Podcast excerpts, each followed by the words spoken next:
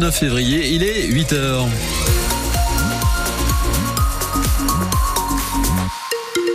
Côté météo, toujours une vigilance jaune pour les phénomènes crus et avalanches. Soyez prudents. On aura une sensation de, de belle journée, mais ça ne va pas durer euh, puisque Météo France nous promet cet après-midi une couche nuageuse et de la pluie, ce qui va radoucir euh, forcément les températures. Flore Catala dans ce journal de 8 heures, des anciens du collège Palois Sainte-Bernadette sortent du silence pour témoigner du climat délétère dans l'établissement. Après des faits d'agression sexuelle entre élèves et des récits qui attestent d'une violence ambiante dans cette structure privée qui dépend des apprentis d'Auteuil, la fondation, on le rappelle, vient en aide à des jeunes en difficulté. Elle explique que oui, il y a eu euh, des problèmes en début d'année scolaire à cause d'un manque d'effectifs, mais selon des anciens membres de l'équipe éducative, les problèmes eh bien, ne datent pas d'hier. Écoutez le récit de ce témoin qui souhaite matin resté anonyme et dont on a modifié la voix. Je savais que ça allait être compliqué, mais j'ai découvert pour la première fois euh, dans un collège des euh, niveaux de classe mélangés. Donc euh, automatiquement, la violence grandit. Des coups, des menaces, des humiliations, du harcèlement quoi. J'ai été menacée plusieurs fois, verbalement très souvent. J'ai eu peur. J'allais au collège la boule au ventre. Et c'est à partir de cette époque-là qu'il m'a fallu quelque chose pour dormir le soir, voyez-vous. J'ai fait maintes et maintes euh, rapports d'incidents auprès de la direction. Elle était absente, absente. À la fin, je ne me sentais plus en sécurité dans ce collège. Et pire encore, je ne me sentais plus en mesure d'assurer la sécurité des élèves qui m'étaient confiés. Et la direction des apprentis d'Auteuil assure qu'un plan d'action a été mis en place pour lutter contre ces violences. Le rectorat de Bordeaux ne veut pas s'exprimer sur le sujet tant que le dossier dans cette affaire n'est pas instruit, puisqu'on rappelle que des enquêtes sont ouvertes sur les faits d'agression sexuelle entre élèves.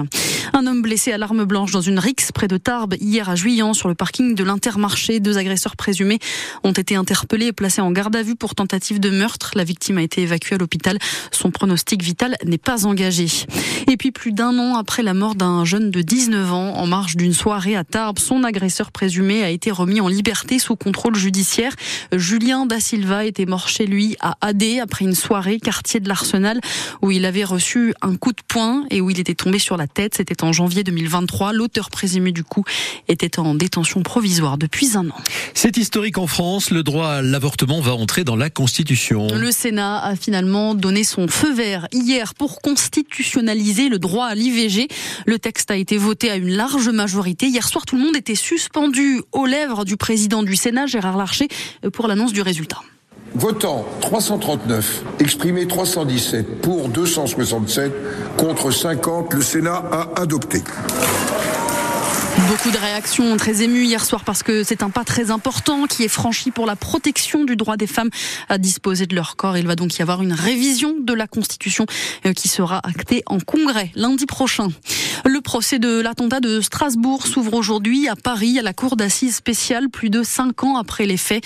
C'était le 11 décembre 2018. Un terroriste avait ouvert le feu en plein marché de Noël et tué cinq personnes avant de prendre la fuite puis d'être abattu. Aujourd'hui, ce sont quatre hommes qui sont jugés accusé d'avoir joué un rôle de près ou de loin dans cet attentat. Pas de changement finalement pour le permis de conduire. Une fois qu'on l'a, c'est à vie. Le Parlement européen a dit non à la mesure proposée qui prévoyait une visite médicale d'aptitude tous les 15 ans. Mais pourtant, même sans cette mesure, il existe déjà des stages pour vérifier qu'on a encore tous ces réflexes. Souvent, ils sont réservés aux seniors. Ce genre de remise à niveau est proposé par exemple en Béarn, près d'Orthès, à Lanneplat.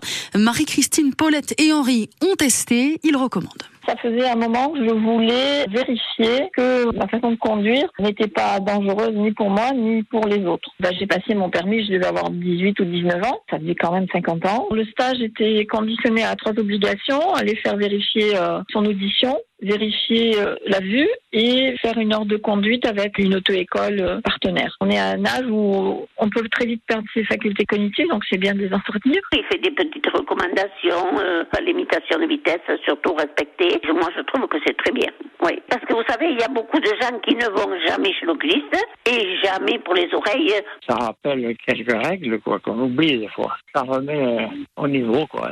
Je pense qu'on est quand même assez grand et adulte pour savoir quand on peut arrêter. On n'est pas quand même des gosses. Qui a une visite médicale à la rigueur, mais enfin, je pense que les personnes âgées ne conduisent pas plus loin que les autres. Alors, est-ce que vous êtes plutôt d'accord avec ce que vient de dire Henri? Est-ce qu'on est assez grand pour savoir si on sait bien conduire ou pas Ou est-ce qu'il faudrait des stages pour vérifier, pour contrôler? Ben On vous pose la question tout simplement. Venez donner votre avis dès maintenant en direct au 05 59 98 09 09. Et on pose aussi la question à notre invité à 8h15, un ancien gendarme qui gère les stages de sécurité routière à l'ANPLA, euh, justement, qui sera avec nous donc après ce journal. Le prix des billets SNCF va encore augmenter, une hausse de 2,6%, annonce le PDG du groupe ferroviaire à cause de l'inflation.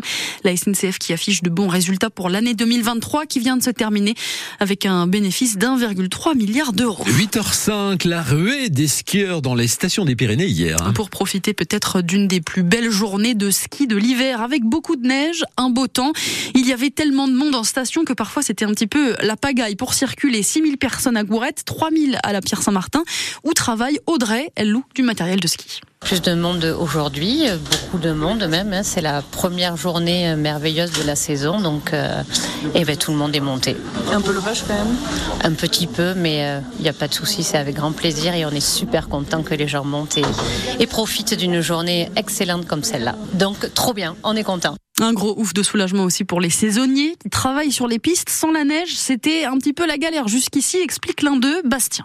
Là, c'est vrai que la saison, a commencé pas super. C'est vrai que décembre a été très compliqué. C'est vraiment à partir de janvier, du coup, avec les premières tombées de neige, qu'on a vraiment lancé euh, vraiment la machine. Ça met un coup au moral. C'est vrai que tout le monde, euh, on était assez déprimé. On était on va jamais finir la saison. Euh, les vacances, ça va être super compliqué. On a réussi à survivre quand même avec pas grand chose. Après, que ce soit saisonnier ou permanent, on met tous du sien. Mais on se serre les coudes. c'est super agréable. C'est formidable. Alors, c'est sûr, ça donne envie d'aller skier, mais attention tout de même, le risque d'avalanche est toujours élevé dans les Pyrénées. Ça va mieux. En revanche, un petit peu côté circulation en Vallée d'Aspe, par exemple. La RN 134 a rouvert pour toutes les voitures depuis hier.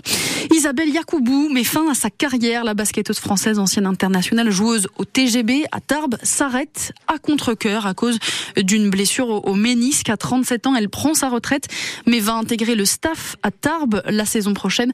Isabelle Yacoubou euh, qui témoigne ce matin sur France Bleu Béarn. Bigorre, vous l'entendrez tout à l'heure dans le 100% sport à 8h45.